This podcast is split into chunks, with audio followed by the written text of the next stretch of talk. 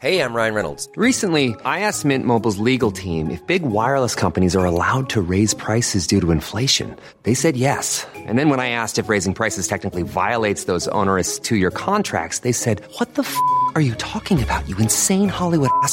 So to recap, we're cutting the price of Mint Unlimited from $30 a month to just $15 a month. Give it a try at mintmobile.com slash switch. $45 upfront for three months plus taxes and fees. Promo rate for new customers for limited time. Unlimited more than 40 gigabytes per month. Slows. Full terms at mintmobile.com.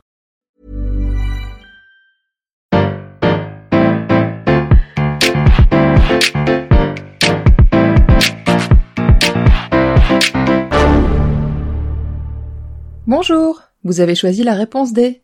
Mais d'abord, écoutez la question. Aujourd'hui, sur la thématique littérature, la question est Quelle est la nation la plus titrée si l'on comptabilise les gagnants du prestigieux prix Nobel de littérature? Est-ce que c'est la Belgique? Parce que niveau BD, ils assurent quand même. Le Japon? Comment ça, Naruto n'est pas éligible? Les États-Unis?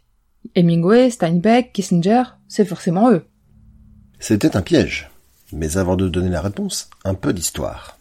Qui était Alfred Nobel Pour les auditeurs les plus vieux, précisons d'emblée qu'il n'y a aucun rapport avec Chantal Nobel, l'inoubliable actrice de Château-Vallon, et dont le vrai nom est Chantal Bonneau.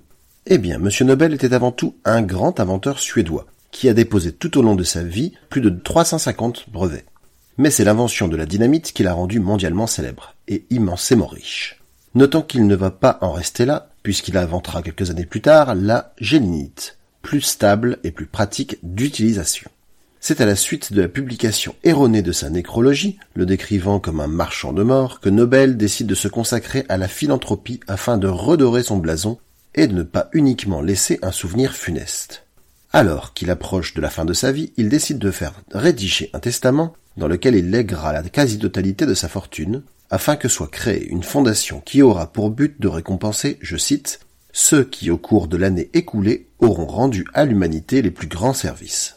Cinq catégories seront établies, la médecine, la paix, la physique, la chimie et la littérature. Et profitons-en pour tordre le cou à une légende tenace. Non, s'il n'y a pas de prix Nobel de mathématiques, ce n'est pas parce que, comme on a pu le lire ça et là, sa femme se serait enfuie avec un mathématicien. Nobel passera d'ailleurs toute sa vie célibataire et sans enfant. Ce qui est sans doute plus sûr quand on crée des explosifs, quelque part. Non, l'absence de prix en mathématiques traduit seulement le peu d'intérêt que le scientifique avait pour cette discipline qu'il jugeait trop théorique. C'est ainsi qu'à sa mort, la Fondation Nobel naît et qu'en 1901, le premier prix Nobel de littérature est décerné.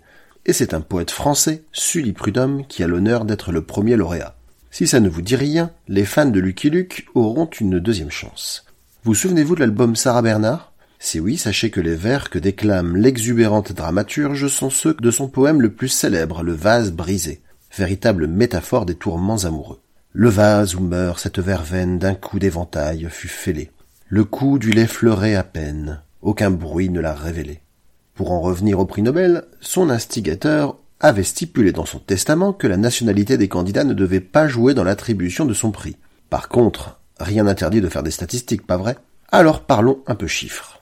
Depuis 1901, ce ne sont pas moins de 118 personnes qui se sont vues attribuer la prestigieuse récompense, en 114 éditions. Car oui, à quatre reprises, on a vu deux personnes récompensées. Et même s'il n'est pas censé être question de nationalité, on peut observer quelques disparités flagrantes. Ainsi, il y a huit lauréats de nationalité suédoise, alors que sept seulement sont issus de l'intégralité des pays asiatiques.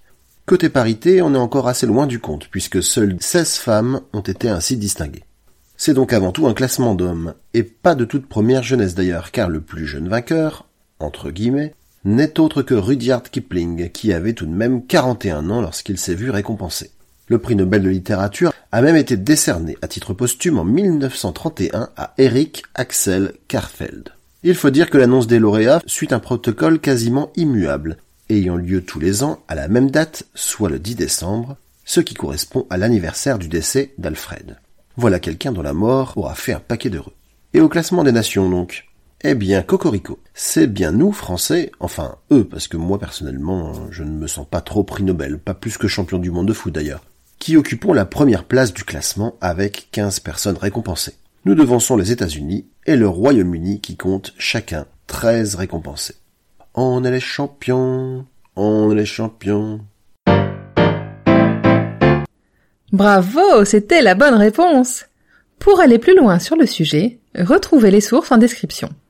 La réponse D est un podcast du label Podcut. Vous pouvez nous soutenir via Patreon ou échanger directement avec les membres du label sur Discord. Retrouvez toutes les informations dans les détails de l'épisode. À lundi pour une nouvelle question sur la thématique art graphique.